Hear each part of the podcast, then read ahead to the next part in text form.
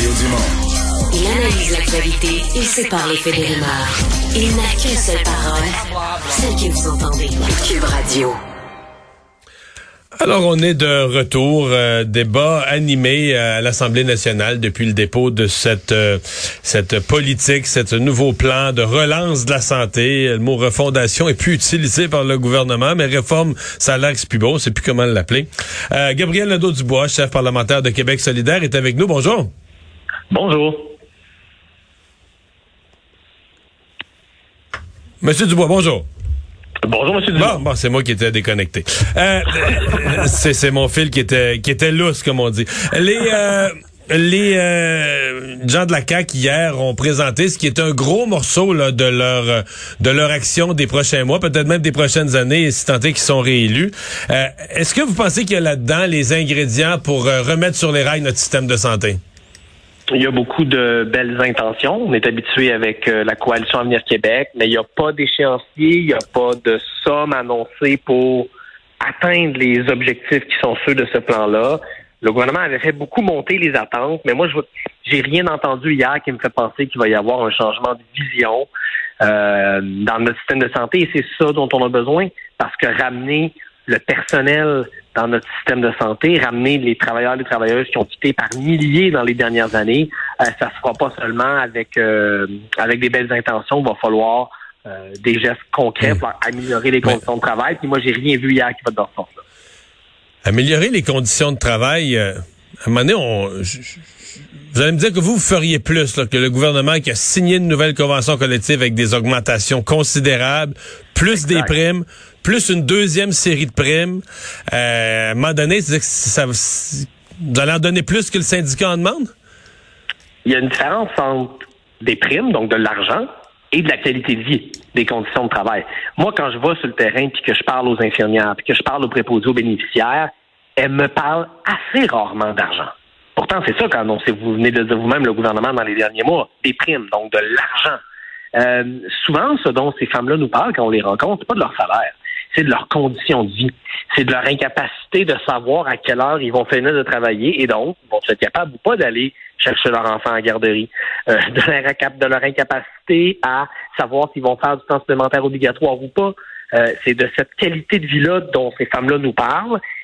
Pour y arriver à améliorer la qualité de vie, il, faut des il faudrait des engagements très fermes d'éliminer le temps supplémentaire obligatoire. Il faudrait des moyens euh, forts pour ramener les gens qui sont partis dans le privé dans le public.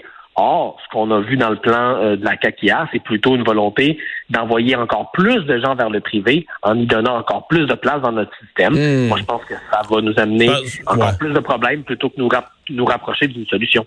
Mais là, vous mêlez deux choses, par exemple, parce que dans le cas du privé, des agences privées qui, qui prennent des infirmières qui font plus de... Euh, moi, j'ai entendu Christian Dubé puis dire qu'il en veut moins, là, pas plus. Il veut peut-être utiliser le privé, par exemple, pour désengorger les chirurgies pour d'autres affaires, mais euh, des agences privées, ce que vous venez de décrire, il me semble qu'il a dit qu'il en veut moins, non? Il y a une certaine époque, Christian Dubé nous disait qu'il ne voulait plus du tout d'agences de placement. Là, il a changé son fusil d'épaule. Il nous dit qu'il en veut un peu moins. Les agences privées, là, c'est un cancer. Ça ronge notre système de santé de l'intérieur. Ça fait en sorte qu'on est de manière chronique en manque de travailleurs, travailleuses. C'est vraiment un modèle dont il faudrait se débarrasser, pas seulement le limiter, mais s'en débarrasser complètement sur quelques années. Euh, et ça, cet engagement-là, il a été carrément abandonné là, par la CAC. Euh, mais quand on continue à ouvrir euh, des pla- de la place au privé, ben à terme, qu'est-ce qu'on fait? Ben on crée encore une fois un intérêt pour que les gens quittent le public et s'en aillent travailler au privé. C'est le problème qu'on a eu tout au long de la pandémie. Hein. On a eu ce problème-là tout au long de la pandémie. Puis de toute évidence, tant que la CAQ va être au pouvoir, on va continuer à l'avoir. Est-ce que la, la Québec solidaire va présenter un programme complet en matière de santé? Oui, on est, euh, ben, ça on a depuis longtemps des propositions importantes en matière de santé. Mon collègue Vincent Marissal avait a, a- a proposé un plan d'une série de mesures d'urgence il y a quelques mois qu'il avait appelé le plan respect pour justement changer la culture au sein de notre système de santé pour Mais- mais c'est parce que vos euh, plans- ouais, mais c'est ça, mais votre plan- Il y aura, il y aura également euh, des propositions de Québec solidaire sur le plan des conditions de travail, mais pas seulement. Il y aura aussi des plans pour améliorer les services euh, qu'on donne aux Québécois et aux Québécois. Mais moi, ce que je vois du système de santé, c'est qu'il est plus pour le patient. Il est entièrement fait pour ses lobbies, ses employés. Alors vous, vous dites, on va aller plus loin. Vous, c'est toutes vos propositions vont pour les syndiqués. Là. Le patient, vous dites le patient va en sortir gagnant. on se croise les doigts. Je comprends que vous allez dire s'il y a plus de personnel, il va avoir des meilleurs services. Mais on vous écoute, c'est comme si tout le système de santé, toute réforme, c'est pour donner satisfaction aux organisations syndicales, mais c'est pas déjà ça le problème. C'est pas déjà que dans notre gros monopole d'État, le, patient, il existe plus. Il y a tellement de lobbies, de syndicats, de conventions collectives avec mille pages de conventions collectives, plein d'interdictions. Entre telle heure et telle heure, ils peuvent plus faire ci, cela. Hein. le patient, le patient, il existe pas. Puis là, vous dites, on va en donner nous, ça va être encore plus les employés, le syndicat, va tout y donner. Vous n'avez pas l'impression qu'il restera plus rien, du rien, rien, rien pour le patient à la fin de ça? D'abord, le système de santé au Québec, n'a jamais été autant privatisé de son histoire. Donc, c'est inexact de dire qu'il est 100% public, c'est faux. Deuxièmement, si les employés de la santé là, étaient chouchoutés là, et étaient hmm. traités aux petits oignons par les gouvernements, ils quitteraient pas par milliers depuis des années pour aller travailler ailleurs. On serait pas en crise structurelle de personnel. Donc moi, je suis pas gêné de dire qu'à Québec solidaire, on va prendre soin des gens qui prennent soin de nous autres, bien sûr qu'on va en prendre soin. Puis moi, je fais le pari que si les gens, enfin, sont heureux puis sont bien traités quand ils travaillent dans le système de santé, ben oui, le monde va avoir des meilleurs soins. On va pas juste prendre soin des travailleurs travailleuses, on va aussi améliorer les services à la population. Puis je vous donne un exemple. Ça n'a pas d'allure au Québec que les gens n'aient pas les moyens d'aller chez le dentiste. Ça n'a pas d'allure que les soins de santé dentaires soient privatisés on va avoir un plan pour qu'enfin au Québec, ce soit possible de prendre soin de ses dents sans s'endetter. Mais là, le fédéral est là-dessus, dans la nouvelle... la qualité de vie des familles. Mais là, le, le fédéral... concret d'une proposition qu'on va faire dans les prochains mois pour améliorer la santé au Québec. Mais j'allais vous dire, le fédéral est déjà là-dessus. Dans la nouvelle entente NPD libérale, vous devez vous réjouir de ça. La nouvelle entente NPD libérale avance justement sur ce, sur ce terrain-là.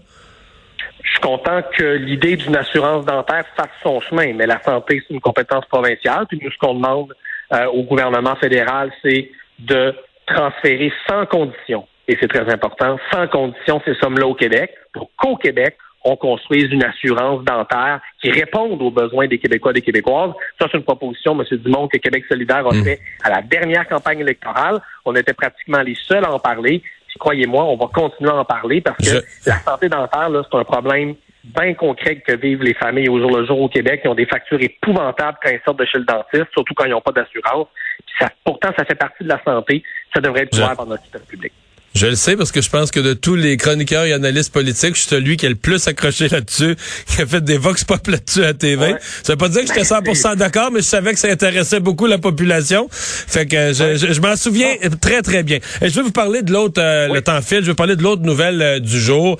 Euh, alors qu'une entreprise Utica, là, une entreprise source Utica, une entreprise d'hydrocarbures, vous met en demeure, met en demeure votre co-porte-parole Manon Massé, bon, qui a accusé l'entreprise d'avoir avoir essayé d'acheter des parlementaires, etc. En l'occurrence, c'est Éric Duhem.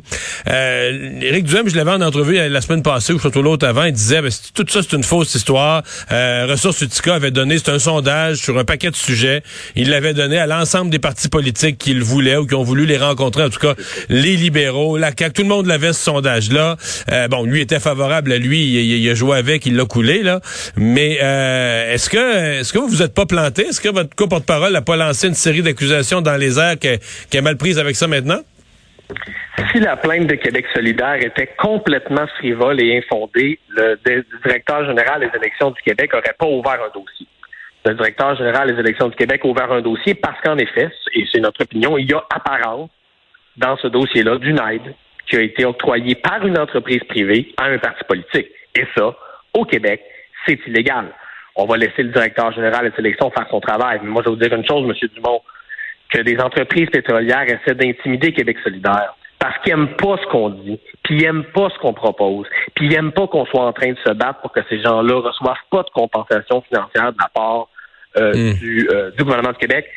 Ça nous dérange pas, ça nous fait pas peur. Ça fait depuis notre fondation euh, solidaire qu'on se tient droit pour nos principes, puis on va continuer à le faire. Puis quand une entreprise privée décide de, financer un sondage, puis de l'envoyer à des partis politiques, cette entreprise-là décide de faire de la politique. Et quand elle décide de faire de la politique, ben, elle s'expose à des critiques.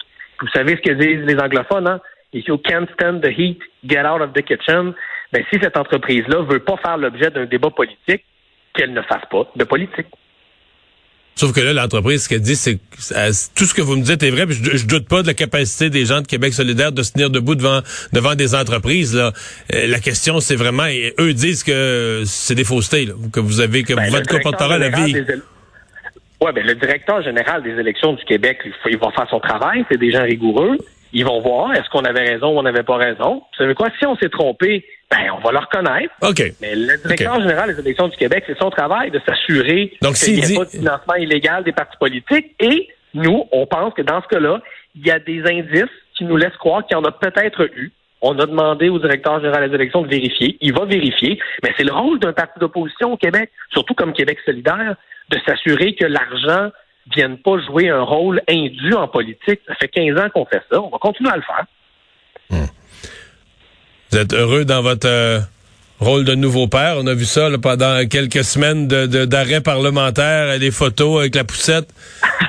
C'est des, semaines, c'est des semaines uniques, ça là. c'est des semaines intenses. C'est des semaines intenses. Euh, je suis content d'avoir pris euh, d'avoir pris ce temps-là, d'avoir pris quatre semaines comme ça pour vraiment s'occuper, s'occuper de ma blonde. Euh, je le regrette pas du tout. Je suis content d'être de retour aussi. J'aime ce que je fais dans la vie. Et là, le défi pour moi, ben, dans les prochains temps, c'est le défi de la conciliation ça va être le défi de continuer à m'engager parce que j'aime ça. Euh, j'aime me battre pour pour mes valeurs, pour mon projet de société, pour euh, pour mon parti, mais euh, j'aime aussi mon bébé, puis j'aime ma blonde, fait que je vais essayer de faire tout ça dans les prochains mois.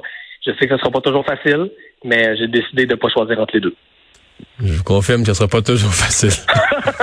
Gabriel Nadeau-Dubois, merci d'avoir été là. Au revoir. Merci.